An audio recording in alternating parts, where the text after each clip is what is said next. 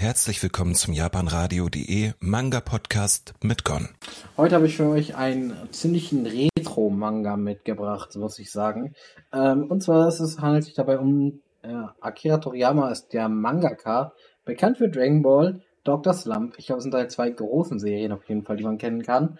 Aktuell ist Sandland noch in aller Munde, weil Sandland jetzt ja eine, ich glaube, neue Verfilmung bekommt und ein Game bekommt und alles. Aber angefangen hat er natürlich mal ganz anders und ganz viel kleiner, bevor er so berühmt wurde. Und diese Anfänge kann man hier drin ein wenig bewundern.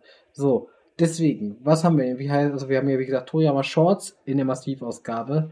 Da werden quasi, es gab damals sechs Shorts-Ausgaben quasi, Toriyama Shorts-Ausgaben von Kasen Manga und hier werden die ersten drei quasi verwurstet. Und zwar sind das gewesen Wonder Island, Dragon Boy und Gogo Ackman.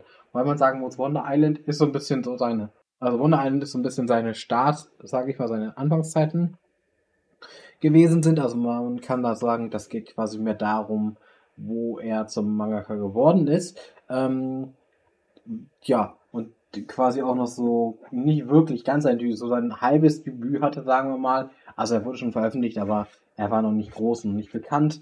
Er war nur einer von vielen zu dem Zeitpunkt. Ähm, muss auch sagen, Wonder Island ist jetzt auch nicht so unbedingt die besten Geschichten gewesen. Er schreibt doch selber, dass das damals bei Publikum nicht so nicht gut ankam und er inzwischen auch sagen kann, ja, es ist jetzt auch nicht so gut gewesen, aber ja. Ähm, insgesamt muss ich sagen, durch diese drei, sag ich mal, großen Geschichten und mehrere kleine Geschichten, muss man aber sagen, das ist doch sehr unterschiedlich. Ich fand es insgesamt nicht ganz unterhaltsam, es war nicht mein Humor, weil vieles hier drin ist echt eher Comedy-lastig. Die Action war okay, tatsächlicherweise würde ich sagen. Im Großen und Ganzen Zeichnungen sind auch halt in Ordnung gewesen. Auch wenn zum Beispiel auch so, ich glaube, es gab einen vier Seiten Manga, den, den hatte ich dann auch gesehen und ich so, boah, der, der sah richtig gut aus. Also, das war zu sein eigener Zeichenstil, aber es war viel detaillierter zum Beispiel. Ähm, der heißt halt einfach nur Escape zum Beispiel geheißen hat. Und irgendwie war der eigentlich ziemlich cool. Also, das war jetzt irgendwie wirklich sehr kurz, sehr knackig, ähm, aber der war ziemlich gelungen, fand ich. Oder das sah ziemlich, ziemlich beeindruckend auch für die Zeit immer noch aus. Man muss bedenken, dass die Geschichte total Anfang der 80er bis Anfang der 90er ungefähr gehen. Also so die Zeitspanne haben wir schon. Also wir merken auch später sind durchaus Sachen noch rausgekommen, weil er einfach schon erfolgreich war und dann einfach so ein bisschen was nebenher noch gemacht hat. Ähm, vielleicht auch zwischen den Phasen von Dr. Slump und äh, ja, Dragon Ball. Vielleicht ist dazwischen noch mal was Zeit gewesen, es gemacht hat.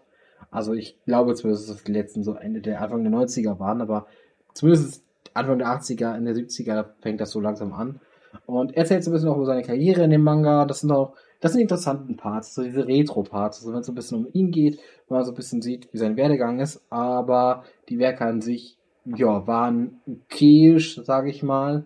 Mit dabei war zum Beispiel auch noch so ein relativ kurzer Manga namens Mathematic, der ist damals schon als Chibi-Edition rausgekommen. Also, das war damals um die 2008 oder so, 6, 7 roundabout, nee, 2008, 9 oder 10, so die Richtung. Da hat Kasuma versucht, wirklich Mini-Mikro-Ausgaben rauszubringen. Also wirklich noch kleiner als normale Taschenbücher, schmaler, also quasi wirklich für die Hemdtasche, Hosentasche, ähm, ja, so ungefähr. Und das war eigentlich eine ganz witzige Idee damals.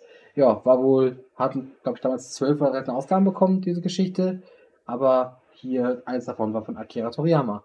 Naja, ich schweife ab. Trotzdem muss ich sagen, insgesamt, ob ich ihn jetzt kaufen würde, nochmal eher nicht. Also ich muss sagen, auch die weiteren, ich muss sagen, ich bin, ich muss sagen, gegen Nostalgie bin ich weniger, habe ich festgestellt, wenn ich weniger empfänglich, als ich das gedacht hatte oder früher mal war. Inzwischen geht es mir tatsächlich immer mehr um Qualität so. Und ich finde, es gibt auch durchaus ältere Sachen, die Qualität haben.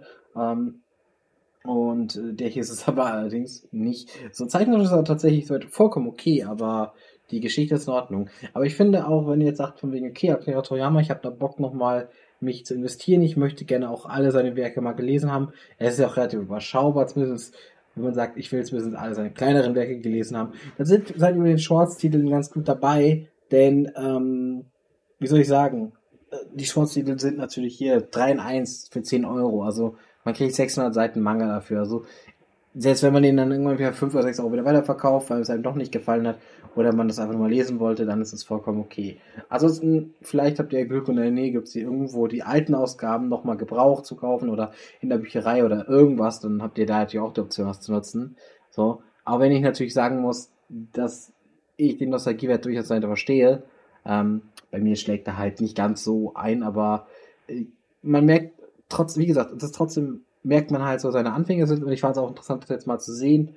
Aber ich würde mir zum Beispiel, wie gesagt, keinen zweiten Band davon kaufen, weil es einfach dann für mich dann doch ein bisschen zu teuer wäre für das, was ich da bekomme. Ja, damit, das wären meine abschließenden Worte zu äh, Toriyama Shorts. Wie gesagt, nicht direkt eine Empfehlung, kann man aber auch mal, also ich finde, man macht halt nichts falsch durch ein Einzelband, ähm, aber es ist für mich jetzt auch kein Muss.